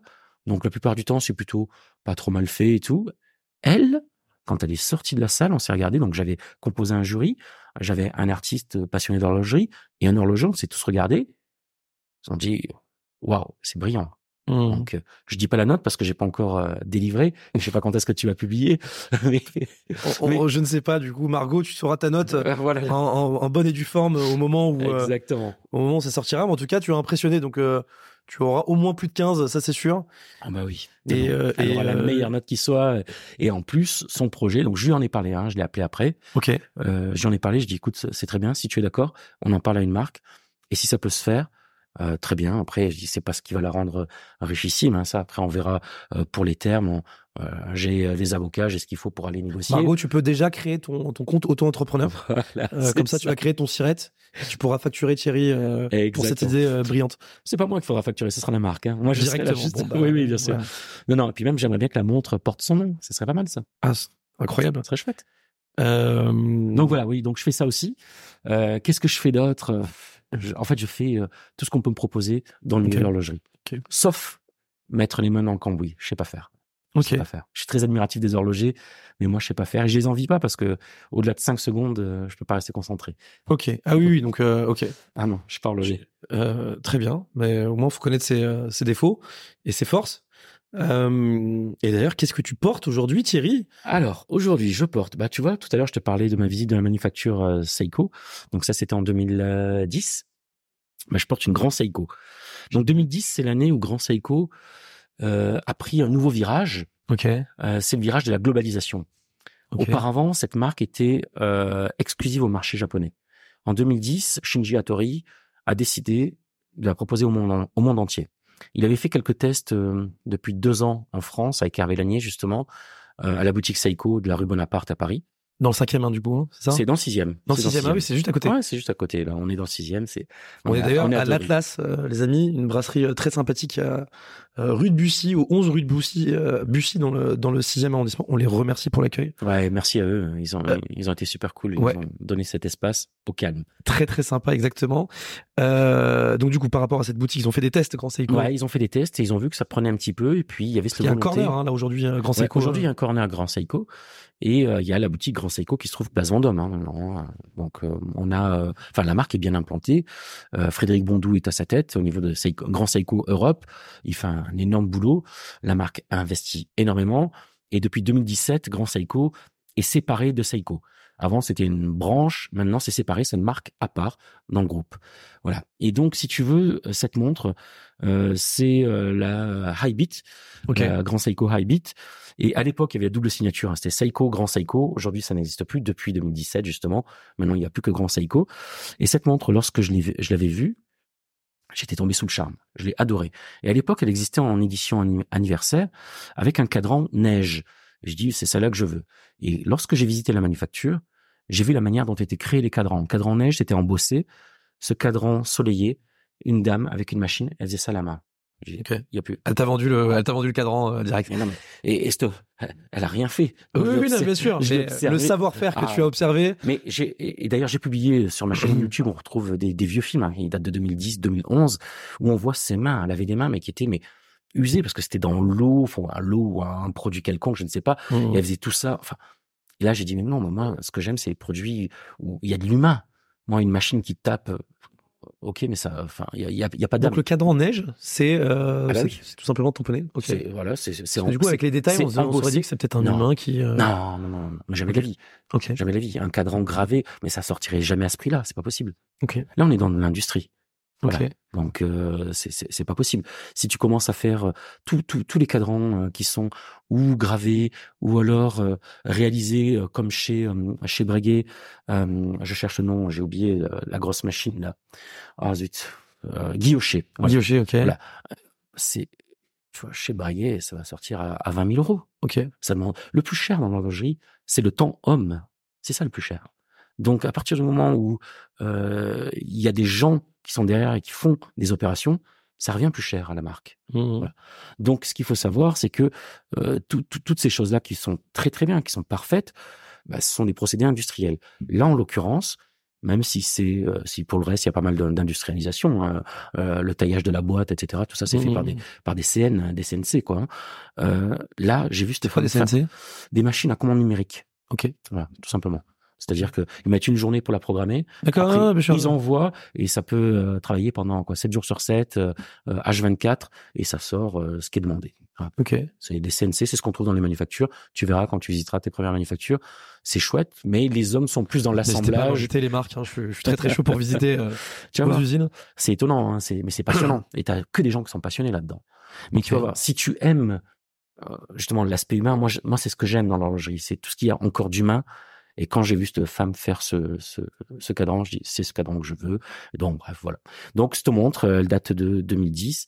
Puis elle a toute une histoire derrière. Je l'avais prêtée à Peter Spittmarin, qui est un horloger indépendant et qui lançait euh, son site internet euh, The Naked Watchmaker. Ok. Et euh, il voulait euh, déconstruire des montres pour montrer ce qu'il y avait à l'intérieur Ok. mais il n'en avait pas lui-même. Il m'a dit, enfin, pour commencer à demander aux marques, euh, c'est compliqué parce que d'entrée, lui, il voulait facturer, ce qui est normal et tout. Ok. J'ai dit, écoute, on n'attrape pas les mouches avec du vinaigre, si tu veux. Je te, je te file quelques montres de ma collection et tu commences à lire mes montres, on y va. Donc, il a fait euh, avec cette montre-là, il a fait avec ma Bon, Rolex Submariner-.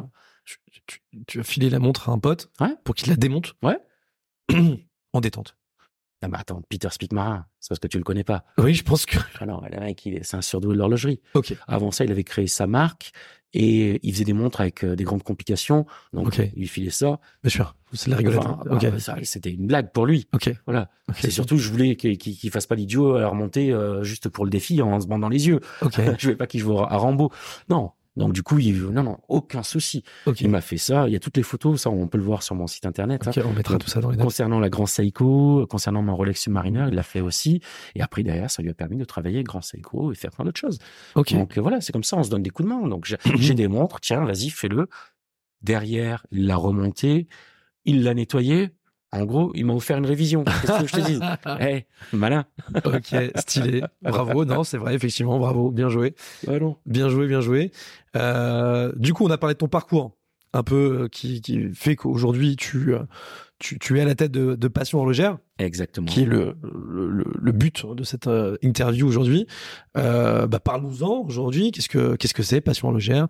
Qu'est-ce qu'on y fait? Alors, Passion horlogère, ouais. Bah écoute, Passion horlogère, c'est euh, c'est euh, mon quotidien aujourd'hui. C'est-à-dire que c'est un site internet sur lequel euh, j'échange autour de l'actualité de l'horlogerie. Alors, j'essaie de coller à l'actualité, euh, c'est-à-dire que je parle d'un maximum de marques et de montres qui qui sont proposées, présentées par les marques horlogères. Donc il y a une rubrique actualité où là je donne la parole en fait aux marques. Hein. C'est pas, il y a pas d'analyse, il y a pas, enfin c'est c'est pas un article, hein. c'est pas un article. hein. Là c'est le c'est le communiqué de presse, Le euh, brief, quoi. Le voilà, brief la marque. un peu remanié, mais voilà là-dessus au- aucun mérite. Et derrière, bah il y a aussi des articles. Alors il va y avoir des essais au porté. Là dernièrement Richard Sego on a fait un sur une G-Shock. Euh, il va y avoir des hum, des articles un petit peu plus de fond où euh, on va, euh, par exemple, on va présenter une marque comme Raketa et euh, à travers son histoire, à travers les gens qui la composent, la visite de la manufacture, etc. Donc, je veux proposer des nouveautés. Et puis, quand il y a une nouveauté Rolex, euh, c'est la marque qui me tient un petit peu à cœur. Euh, je vois très bien ce qui se passe sur le club Rolex France, qui se dit, je discute à droite, à gauche avec des gens de chez Rolex, des gens extérieurs, des passionnés, des collectionneurs, euh, des AD, etc. Puis j'essaie moi de faire une analyse. Quand Rolex rachète Bucherer, euh, je dis pas juste, bah Rolex rachète Bucherer. Non, je vais expliquer pourquoi, comment. Voilà, un petit peu. Je, je, je vais là, je vais mouiller la chemise si tu veux. Là, je- j'essaie de faire un boulot. Tu peux nous faire un petit résumé de ton analyse, toi? Oh, Je suis désolé pour ma voix, les gars. Concernant le rachat de, de, Ouais. de Bucherer, écoute, pour moi, c'était quelque chose que hum, j'avais envisagé, mais pas sous cette forme-là. En fait, Rolex, il faut savoir que hum, historiquement, depuis 1945, euh, Rolex est une marque à part. Rolex est la propriété d'une fondation, la fondation Hans Wilsdorf, euh, du nom du, fondateur de, Rolex. Une fondation dans le droit suisse, c'est très particulier. C'est euh, il faut qu'il y ait euh, un, objet qui soit lié à la philanthropie, qui soit lié à, quelque chose de, positif pour apporter quelque chose à la société. Et en revanche, en contrepartie, on protège cette entité. De quelle manière On la protège? En autorisant la non-publication des comptes. Okay. Or, dans, euh, si on parle aux financiers, si on parle aux industriels, le meilleur moyen de connaître la stratégie d'une euh, d'une société, c'est d'éplucher les comptes. Bien sûr. Voilà. Donc, quand tu n'as pas accès aux comptes, bah, tu peux pas savoir la stratégie de la, de la société. Tu peux pas savoir l'état de sa richesse. Tu peux pas savoir ce dans quoi elle investit. Donc, Rolex a investi dans beaucoup de choses.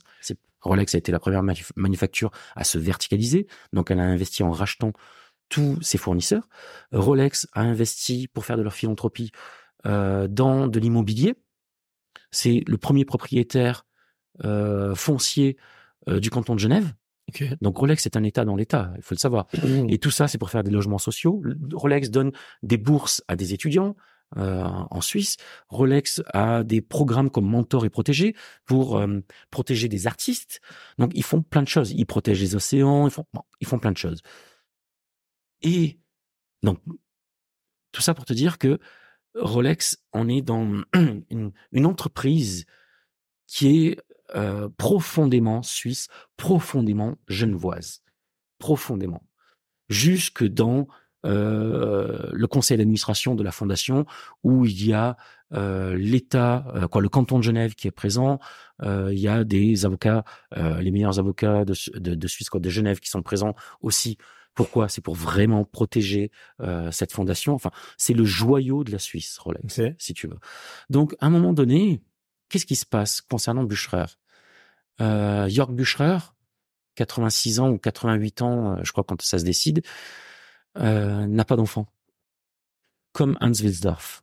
Hans Wilsdorf n'avait pas d'enfant. C'est pour ça qu'il a créé une fondation. Euh, York Bucherer donc ne veut pas que du jour au lendemain, son empire, l'empire qui a été créé, dont il est la quatrième génération, euh, soit démantelé, soit racheté par euh, des gens, par des groupes qui sont cotés en bourse et qui eux vont en faire ce qu'ils voudront. Ils veulent protéger. Donc moi j'avais émis l'hypothèse. Il y avait deux solutions. Soit il devenait une fondation, okay. fondation Bucherer, soit par testament, il léguait ça à Rolex. Pourquoi à Rolex? Parce que Bucherer et Rolex ont une longue histoire commune. Quand Hans Wilsdorf, dans les années 30, a besoin d'aide, il va voir Monsieur Bucherer et il lui demande s'il accepte de le soutenir. Monsieur Bucherer dit, OK, on va créer, bah, tu vas me fabriquer des montres, et sur le cadran, on mettra Bucherer. Donc, il y a des montres, double signature, Bucherer, Rolex, ou alors uniquement euh, mais fabriqué par Rolex. Donc, il le soutient. Quand York Bucherer fait sa formation, chez qui il va? Chez Bucherer, c'est Hans, euh, chez euh, Rolex, pardon. C'est Hans Wilsdorf qui le forme lui-même. On est dans les années 60, avant la mort, je, non, 50, pardon, avant la mort de, de Hans Wilsdorf. Et c'est lui qui forme le jeune York Bucherer dans l'horlogerie, parce qu'il y a deux branches à l'horlogerie, joaillerie. Hein. Donc, forte histoire commune déjà. Ah mais ils, mais ils se connaissent par cœur. Ils se connaissent par cœur. Et ils ont cette suicitude qui est commune, si tu veux. C'est-à-dire que c'est, il euh, y, y, a beaucoup, il y a beaucoup d'humains. C'est pas des philanthropes non plus. Hein. Attention, d'un côté, côté, comme de l'autre, c'est très très business. Mais à un moment donné, il y a des intérêts qui sont communs. Là, qu'est-ce qui se passe pour Monsieur Bucherer? Tu te rends compte trois mois, il peut pas le savoir évidemment, mais trois mois avant sa disparition, il décide de vendre tout le groupe Bucherer à Rolex. Mais vendre tout le groupe Bucherer, ça signifie quoi? Ça signifie vendre à peu près, on va dire, quoi? C'est le groupe Bucherer, c'est le premier distributeur d'horlogerie au monde, grâce aux boutiques Bucherer, grâce au rachat de tourneaux, grâce à The Watch Gallery euh, en Grande-Bretagne. Le premier du monde. En gros, on va dire que ça représente à peu près, on va dire, 15% de euh, la distribution horlogère euh, mondiale. C'est énorme. Ok. C'est énorme. L'intérêt pour Rolex de racheter euh, ça, c'est fabuleux. C'est-à-dire que du jour au lendemain, Bah, tu maîtrises la distribution tu maîtrises toute ta distribution et celle de tes concurrents. mais, et, et celle de tes concurrents. Tu as la vision sur tes concurrents. Puisque tu es chez le premier au monde, tu as un benchmark immédiat. Ok, alors moi j'avais pas du tout l'info sur la mort du euh, du patron trois mois après. euh, Trois mois après. Donc c'est peut-être lié aussi un peu, peut-être qu'il y a eu une mauvaise santé ou un. Bah, il, était, il était vieillissant. Non mais, non, mais de toute façon, ça se fait pas du jour au lendemain. Ça faisait des années que c'était Oui, préparé. oui, oui, y bien sûr. des avocats comme d'un côté comme de l'autre qui préparaient ça. Ma donc théorie à moi, Ça allait se faire. ma, ma- ma théorie à moi, c'est que justement dans mon expérience à moi d'achat de ma première Rolex, Mhm. euh, bah justement d'un AD à un autre, euh, tu pouvais avoir une différence de traitement incroyable. Euh, T'en as un qui va bien te recevoir, te filer le café, un verre d'eau, euh, qui va noter dans son grand cahier Rolex, qui va te mettre sur liste. Et euh, bon, voilà, ça fait partie du truc. Déjà qu'il n'y a pas de stock et que c'est un peu relou, au moins on t'accueille bien. Et tu peux en avoir un autre qui va te mettre ça sur un post-it et te dire merci. Voilà. Et donc je me suis dit peut-être que Rolex, en ayant cette info, voulait maîtriser justement jusqu'au bout cette distribution. Euh, mais si tu me dis que ça fait un petit moment, donc c'est- pas une problématique de stock non, ou de. non, non, c'est pas. Je, non, je pense qu'il faut pas aller voir ça parce que là, vraiment, tu regardes du fait de ton expérience et pas. Tu, Bien sûr, on, est à, on, est- on est à d'autres. Non, non, mais c'est très bien, ce qui est normal. On est à d'autres niveaux. Ça, Ok. c'est pas un problème. Rolex, attention, Rolex aurait très bien pu se passer de tous ces années depuis des années. Audemars Piguet l'a fait, Richard Mille l'a fait. Ils sont pas plus idiots, Rolex. Ils auraient pu le faire. Pourquoi est-ce qu'ils l'ont jamais fait? Parce que Rolex a toujours respecté le travail de chacun. Chacun son boulot. Rolex n'est pas vendeur de montres en B2C. Pourquoi ils rachètent Bucherer Parce que Bucherer, c'est le meilleur et le numéro un. Point barre. Rolex est toujours numéro un. Donc, au lieu d'ouvrir ses boutiques partout, à chaque fois qu'ils ouvrent des boutiques, Rolex, c'est en partenariat avec un AD. Ici, rue de Rennes, c'est avec la Sossois. Euh, Place Vendôme, c'est avec Dubaï. Champs-Élysées, c'est Dubaï aussi. Euh, dans le coin aussi, on a avec euh, comment c'est, je me souviens plus. Bref, c'est toujours ou à Marseille avec Frojo. C'est toujours avec quelqu'un dont c'est le métier. Et là, quand tu discutes avec les AD, euh, j'imagine que tu as tes contacts toi avec des AD. Il n'y a pas des craintes justement par rapport à ce rachat? Non, parce que in- et- Rolex ne fera pas cette erreur. euh, De toute façon, ils sont obligés de passer devant l'autorité de la concurrence. Ok. S'ils sont en position de monopole, à un moment donné, c'est pas possible, ce sera pas autorisé, ce rachat. Ok. Donc, Rolex va maîtriser Bucherer. Après, là, je te parle de court et moyen terme. À long Mhm. terme, ça peut changer. Mais court, moyen terme, il- va rien se passer. De toute façon, ça fait quelques années que Rolex resserre euh, sa distribution. Voilà, la distribution devient de plus en plus exclusive. Ça va être Mailleur à Lyon. Ça va être, voilà, il va y avoir, en France, il va y avoir une, une, une dizaine euh, de, de, de points de vente. hein, Ouais, voilà. Pendant des années, il y en avait euh, des dizaines. C'est fini, c'est fini ça. C'est fini. Donc c'est une distribution plus exclusive, mais une distribution qui continue à participer et à être avec les meilleurs. Et peut-être qu'un jour ils rachèteront les boutiques Rolex, ce sera voilà, par le biais de Bucherer, ils rachèteront les boutiques. Mais là après, on peut supputer ce que l'on veut. De toute façon, quand on regarde à gauche, Rolex passe à droite. On peut imaginer tout ce que l'on veut, Pas encore assez d'expérience moi pour euh, être surpris par Rolex encore. non, mais Rolex, euh, je veux dire, c'est euh, voilà, eux ils travaillent sur le long terme. Ils ont cette possibilité. Je te dis, c'est une fondation. Chaque année, ils n'ont de compte à rendre qu'à un conseil d'administration, pas à des actionnaires à qui ils doivent verser des dividendes. Donc toute la richesse qu'ils vont produire sera réinjectée ou alors partira pour les opérations euh, dont je te parlais liées à, à la fondation. Voilà. Donc ils n'ont de compte à rendre qu'au conseil d'administration. Donc ils peuvent avoir des politiques sur le long terme. Et c'est ça qui est génial avec cette marque. C'est pour ça que cette marque, en étant la meilleure aujourd'hui, ne sera jamais rattrapée par qui que ce soit. Ni par Omega, ni par Tag Heuer, ni par qui que ce soit. C'est pas possible. Du fait de cette structure juridique. Ok. Ils ont pris trop d'avance sur tout le monde.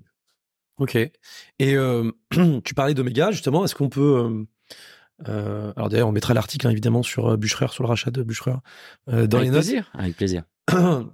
Euh, on, on peut parler de ce coup de génie du groupe Swatch quand même, euh, avec cette collab Swatch et Omega. Euh, Qu'est-ce que t'en as pensé toi? Fabuleux. En tant qu'observateur, fabuleux. En tant que collectionneur, ça m'intéresse pas. Non, non, bien sûr, mais en tant que passionné d'horlogerie. J'ai pas acheté la montre, mais j'ai trouvé le coup génial. Ok. Tu vois, là, c'est là que je fais le distinguo entre euh, le passionné d'horlogerie et maintenant le professionnel observateur du milieu. Donc, euh, comme je te dis, en tant qu'observateur, en tant que... euh, là, c'est pareil, j'ai écrit un article dessus et j'ai expliqué, et j'ai expliqué la raison pour laquelle je, ne- je ne veux pas l'acheter. Ok. Ça m'intéresse. euh, J'ai la vraie. Enfin, Bien sûr, mais elle- moi je dis toujours, euh, si, si, si tu roules dans une euh, Porsche 911 Turbo, euh, on te sort le Cayenne euh, diesel ou électrique, on te dit regarde c'est génial, ok c'est bien, je préfère ma 911 Turbo. Ok. Voilà. Euh, mais est-ce que toi, justement, pour ce milieu un peu de l'horlogerie, est-ce que c'est pas justement ce type d'initiative qui feront rentrer des gens qui, euh, à Bien la base, en sûr. fait, n'avaient aucun, euh, aucun entendu. attrait? Et c'est en ça que c'est génial. Alors moi, si tu veux, moi je euh, je suis pour le prosélytisme. Moi, tous ceux qui n'ont pas euh, de montre au poignet, ceux-là, pour moi, c'est terre d'évangile. C'est eux que je veux aller convaincre. Voilà. Ok. Eux, je veux les amener. Donc, quand tu vas chercher euh, la Gen Z avec ce type de produit, Ils ont réussi à vendre des blancs pains à la Gen Z. Incroyable. mais, mais voilà, tu vas chercher ces jeunes qui, eux, veulent pas de montre, ou alors ça va être une montre connectée et tout. Finalement, ils trouvent ça super sympa. Il y en a plein qui ont trouvé ça sympa parce qu'apparemment, ils pouvaient faire une petite culbute, ils pouvaient gagner un petit billet au passage. Très bien, c'est pas grave. C'est pas grave. Au moins, ils connaissent déjà la marque. Maintenant, ils connaissent le produit. Maintenant, ils vont chez Omega, ils disent, je veux voir la vraie. C'est ça qui est sympa. Mhm. Donc, ils vont voir la Speedmaster et dès qu'ils auront un petit peu de fric ou quoi que ce soit, puis dès qu'ils auront une appétence le ben, ils vont, ils vont acheter ce produit-là. Ça permet, ça permet à un- une marque, à un produit, à une montre iconique telle que la Speedmaster de sortir du monde unique de l'horlogerie et d'être un peu plus grand public. Et, et je trouve ça très bien. Donc, c'est pour ça que l'initiative, je la trouve géniale. Sur la Blancpain, pourquoi pas? S'ils avaient sorti une euh, toute noire, je pense que celle-là, je l'aurais achetée. Tu sais pourquoi? Parce qu'elle est automatique. Donc c'est type c'est le système 51 que je trouve génial. Là, ouais, ça je l'aurais acheté. Même si c'est pas réparable? On est dans du produit jetable. Ouais, 500 balles pas réparable, ça me. Ouais, je suis d'accord avec toi. C'est cher, c'est cher payé. ouais. Pour du consommable, ouais, c'est cher payé. On est d'accord.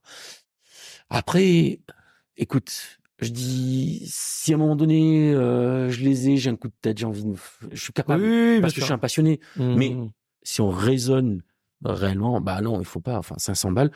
Tu vas chez Seiko, t'as des super à 500 balles. Tu vas chez Citizen, Bien sûr. Attends, Citizen à 200 balles, t'as une plateforme. À 300 balles, t'as Toyota. en dessous de ça. Enfin, c'est quand même, ça c'est de l'horlogerie, quoi. C'est mieux. C'est de l'horlogerie, mais c'est de l'horlogerie industrielle aussi. Donc finalement, l'autre, elle a un look, elle est cool aussi. Voilà. Mais j'aime ça. Ça, ça, ces produits-là, j'aime. Après, je te dis, la Speedmaster, quoi, la, la Moonswatch, j'ai adoré le concept. J'ai adoré le coup marketing. Je trouve ça fabuleux. Les queues qu'il y avait. Mais ça m'intéresse J'ai eu des propositions, je suis allé en Mmh, chercher mmh, mmh. pour des copains, des copines. Voilà, mais pas pour moi. Ça m'intéresse pas. C'est quoi l'actu en ce moment dans l'horlogerie? L'actu. Qu'est-ce en qu'on peut lire sur euh, Passion horlogère? Alors, évidemment, ah bah, là, il va y avoir une actu. Tiens, tu, je tu vas, être- tu vas la voir en, en avant-première. Génial. Euh, là, bah, je suis en train de réunir. Alors, j'ai réuni déjà le comité de présélection. Ils m'ont déjà tout envoyé. Puis, on va faire l'élection de la montre de l'année, tout simplement. Ok. Montre de l'année 2023. Ok. Alors, moi, ça fait dix ans que je fais ça. Mon copain Franck Sensé en est à la deuxième édition. Cette année, j'étais euh, j'étais euh, à sa cérémonie. Alors Franck Sensé, c'est du, enfin c'est costaud. Hein. Lui il fait venir les CEO et tout. Moi, je fais ça dans mon coin. Je fais ça avec mes lecteurs. Ils votent et on ira offrir un super trophée. Tu verras, je t'enverrai, je t'enverrai les infos. Un super trophée euh, réalisé par un artiste et qui sera unique. Ok. Et on ira l'offrir à, à la marque qui aura gagné. Et donc euh, voilà, moi c'est la, ouais, ça fait dix ans que. Et donc il y a combien de montres en jeu là? Donc il va y avoir une trentaine, Ok. une trentaine. Et alors là, il y en aura, il y aura qu'une gagnante. Tu Ok. vois, justement, moi j'ai pas fait de catégorie, je fais pas tous ces trucs-là. Ok. Il y a qu'une gagnante. Et j'ai demandé à mon comité de présélection de euh, me donner les montres, mais enfin, c'était, ils étaient totalement libres. Et puis la marque qui gagnera, on lui offrira ce trophée. Et voilà, ça sera montre de l'année. Donc ça, c'est mon actualité. C'est pour euh, les jours à venir. Ok. Ok. Cool. Et euh, et alors du coup toi tu donnes de l'information? Ouais. Euh, mais toi tu vas la chercher où ton information? Alors mon, mon information. Alors déjà, en grande partie, elle vient à moi. C'est-à-dire que les marques me les Il te envoient. push. euh. Voilà. Et puis euh, après, tout simplement, euh, les réseaux, les copains. Ok. Si tu veux, je, je, je respire horlogerie, je bouffe horlogerie. Toute la journée, c'est 15 heures par jour euh, d'horlogerie. Donc, à un moment donné, tout ça vient, on, on se téléphone. Oui, oui, oui. Un gars comme Stéphane Siachka, on se téléphone plusieurs fois euh, par semaine. On échange des infos. Grégory Ponce, on se téléphone. Euh, Thierry Castagna. euh, euh, ça peut être aussi Judica Elirel du Figaro. On va se croiser, on va discuter de certaines choses. Il y a des trucs que eux peuvent pas forcément publier, même des trucs que moi je peux pas publier. Mhm. Je vais en parler à Grégory Ponce, par exemple, qui lui a une autre liberté de parole, qui veut faire autre chose. Euh, Enfin voilà, chacun, on a tous, tu sais, une ligne éditoriale un petit peu différente. Moi, parfois, j'ai des infos qui sont très intéressantes, mais que qui sont pas pour mes euh, pour mes lecteurs et euh, j'ai pas envie, euh, voilà, j'ai pas envie de le publier chez moi. Bah, je dis, bah, ça peut profiter aux copains. Enfin, Mmh, bien sûr. donc, si tu veux, c'est c'est le réseau. Et puis après, les informations. Tu sais, tous les matins, le premier truc que je fais euh, en me réveillant après avoir bu mon café, c'est ma revue de presse. Ok. Donc, je vais sur les médias, euh, les médias internationaux, notamment les médias euh, asiatiques. Ils sont réveillés depuis 7 heures Ok. et euh, je regarde un petit peu de quoi ils parlent. Entre temps, je consulte ma boîte email, je vois ce que ce que je récolte. Ok. Euh, je passe deux trois messages, quoi que ce soit. Donc, en gros, ma première heure, je m'informe sur euh, tout ce qui s'est fait pendant que pendant que je dormais. Ok. Et, euh, et derrière, de la même manière, bah moi, je publie des trucs et parfois, bah, c'est de l'autre côté, c'est côté États-Unis. Mmh. Voilà, ça sort avant, puis on, voilà, on fait comme ça, on fait le tour du monde, hein, tout simplement. Ok, Voilà. super sympa. Euh, petite tradition que j'essaie d'instiguer dans ce podcast, puisque l'heure tourne et, euh, Ouais, ça fait et, euh, et, euh, et j'aimerais que ça, ça soit vraiment une constante et que on, puisse du coup comparer entre créateurs ou euh, entre CEO. Euh, j'aimerais que tu me donnes, euh, euh, c'est pas préparé, hein, du coup, euh, Ouais, il, a- il avait pas l'information. J'attends, j'attends. J'aimerais que tu me donnes pour le restant de ta vie Ouais. ta daily, ta sportive, ta dress watch et celle de ton mariage. Alors. T'es pas obligé de les avoir et ça peut être quelque chose que euh, voilà, t'es milliardaire. Ouais. ouais, ouais, ouais. Ma daily watch, ça sera, ça sera une Rolex, ok. ça c'est sûr. Euh, jusqu'à présent, euh, c'était la Submariner. Et depuis peu, j'ai acquis la Skydoller. Ok. Je l'adore. J'adore la Skydoller.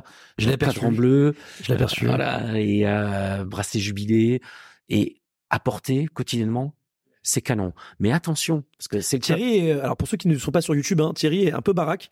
Il a, il a un beau poignet. Donc effectivement, les, les 40, 42, ça lui va, ça lui va pas mal. J'ai un poignet standard 17,5. Tu sais, c'est vraiment le standard. Ok, ok. Mais ouais, j'aime, ouais, 41, 42, je peux, euh, je peux y aller. Au-delà, ça commence à faire euh, mouse, mais sinon, il y a pas de souci. 36, je suis pas habitué, ça devient petit, mais euh, tr- entre 38 et 42, j'y Ok. vais, j'y vais sans problème. Alors, ce que je te disais par rapport à Skydoller, c'est le cas aujourd'hui, mais tu vois, j'étais tellement sûr jusqu'à il y a un mois que ma daily, ça serait toujours la Submariner. Ok. Ça peut évoluer tout ça. Mais aujourd'hui, tu me poses la question aujourd'hui, ça serait ça. Ma sportive, ma sportive. hum, écoute. Euh, slash euh, field watch. hein. Ah oui, ah oui, carrément. Ah oui, d'accord. Ça peut être une sportive euh, classe. Ah non, non, parce que Ça moi je être sport chic. chic. Moi je Ah pensais bah, à ça sport peut être chic. sport chic, ça peut être, euh, ça peut être une G-Shock. Non, parce que sport, être- sport chic, euh, je vais rester encore, je vais encore taper haut. Hein, je suis désolé. Non mais Je veux pas faire le le, le snob, mais c'est une que j'envisage depuis très longtemps. Là, elle est montée tellement haut que inaccessible.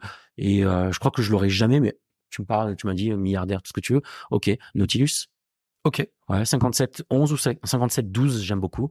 Mais euh, En quel coloris Nautilus, euh, bah acier et puis cadran bleu. ouais. Encore Tant bleu, faire, tu vois. Ouais, ouais, bah tant qu'à faire. Non, mais ouais, celle-là, je l'ai. J'ai eu l'occasion de l'avoir à des tarifs. je j'ose même pas en parler aujourd'hui tellement c'était bien. Ah, à cette époque-là, j'avais pas cet argent-là. Puis si j'avais eu cette somme-là, je l'aurais euh, mise en autre chose parce que c'était déjà De l'immobilier Et- par exemple. euh, non Au hasard. non, mais dans le développement de passion logère. Oui, oui, bien sûr. bien sûr. Mais euh, donc, euh, mais aujourd'hui, donc voilà, inaccessible pour moi. Mais c'est une montre qui, enfin, c'est euh, d'un point, le design, moi, design années 80, euh, Gérald Genta, et tu vois la finesse. Enfin, elle est géniale cette montre, elle est top. Donc euh, voilà, on aime, on n'aime pas. Ok. ouais, Moi, ouais. j'adore. Donc la Nautilus, donc euh, plutôt sport chic. Ok. Ensuite, donc tu m'as dit et quoi d'autre? Euh, dress watch. Ah, dress watch. T'es habillé en James Bond, petit costard. Alors, Ne pas- si je suis bien en James Bond, ça sera une sub, mais là, en l'occurrence, non.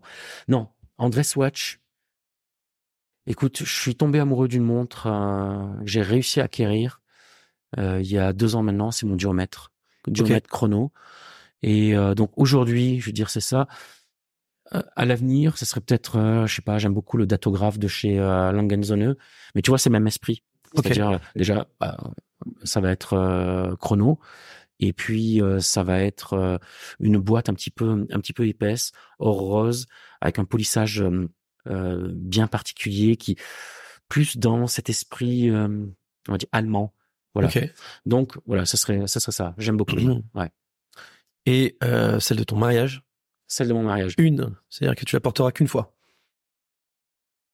Ah, donc ce serait futur mariage parce que je viens de divorcer. Hein. Eh ben, euh, futur mariage. Alors écoute, il faudrait que je sois milliardaire ou alors qu'elle le soit elle, Ouais. euh, Grebel forcé. Je connais pas du tout. Grubble forcé. Ah, bah, je t'encourage, faut vraiment que tu découvres ça. Grubble forcé, ce sont des montres, euh, c'est de la Dreamwatch. Ce sont les montres les plus techniques. Dreamwatch, c'est bien comme terme. Euh, Je vais, le, je, vais le, je vais le garder du coup pour le ce sont les mariage. montres les plus techniques qui soient, et c'est la perfection absolue. Donc la perfection, je te parle d'un point de vue technique. Ouais, bien sûr. Après, on aime, on n'aime pas euh, du point de vue esthétique parce que Ouais, c'est très très particulier quand même. Euh, mais euh, ça, c'est vraiment, pour moi, là, on est, c'est, c'est un vrai objectif. Un jour, un jour, je pense que j'aurai une Grubble forcée. Enfin, je l'espère. Ok. Et si j'ai un jour je l'ai, c'est que tout ira pas trop mal quand même. voilà. Et on te le souhaite. On te le souhaite. Et Fieldwatch du coup? Fieldwatch, Ouais, Fieldwatch. J'ai choc. Ouais. Ouais, j'ai une Mudman que j'adore. Ok. Alors, C'est Mouse. Ouais, bien sûr. Mais alors, ça sera pas la Mudman, non, parce que euh, ça, c'est, c'est trop exclusif. Mais euh, 5006, c'est la G-Shock, l'originel, Mhm. euh, Ok. rectangulaire. C'est Je l'ai euh, encore porté euh, hier, je crois, si vous de ça. C'est fou cette marque. euh, Mais j'adore cette montre, mais elle pèse. Je crois que c'est 70 grammes. Elle a un look. Mais ça, c'est une véritable icône. Hein. 40 ans. Hein. 40 ans. Et c'est, c'est une montre que j'ai, euh, j'ai, offerte à, à mon gamin et que j'offrirai à à mes ouais, 100 petits- balles. à mes petits enfants. 150, 200 euros. On a des. Et écoute, j'ai- j'avais fait un test, euh, c'était rigolo ça, euh, à l'occasion d'un cours euh, dans mon école de commerce. Euh, donc je leur ai présenté un petit peu les montres de ma collection, hein, de temps en temps, je leur faisais passer, attention, petite chiffonnette et tout, enfin voilà. Hein. Euh, ils faisaient gaffe, puis à un moment donné, je prends ma, ma G-Shock, je leur ai balancé, voilà, il y a eu un gros brouhaha, un haut le cœur et tout. J'ai dit, ça c'est intéressant, regardez, ça craint rien. Ça, c'est génial. Et je leur ai fait en fait le coup d'Abraham Loubriguet qui avait fait ça avec de ses montres, qui avait balancé justement pour montrer euh, le côté anti-choc, etc. Donc, en gros, la première G-Shock, c'était une Breguet, hein, c'est ça hein, veux savoir, hein. Bon, je le ferai pas aujourd'hui avec une Breguet. Mais ces G-Shock, c'est indestructible et euh, c'est efficace, quoi. Intemporel. Ouais, ouais, temporel. Voilà.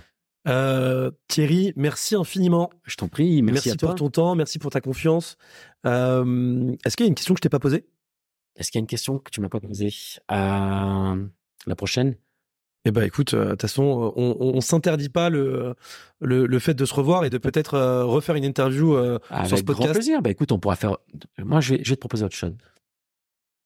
On va, faire, Attention les gars, vous en- découvrez le deal en direct. hein. on va faire la réciproque. Il y a une rubrique sur Passion Horlogère qui s'appelle Who's Who.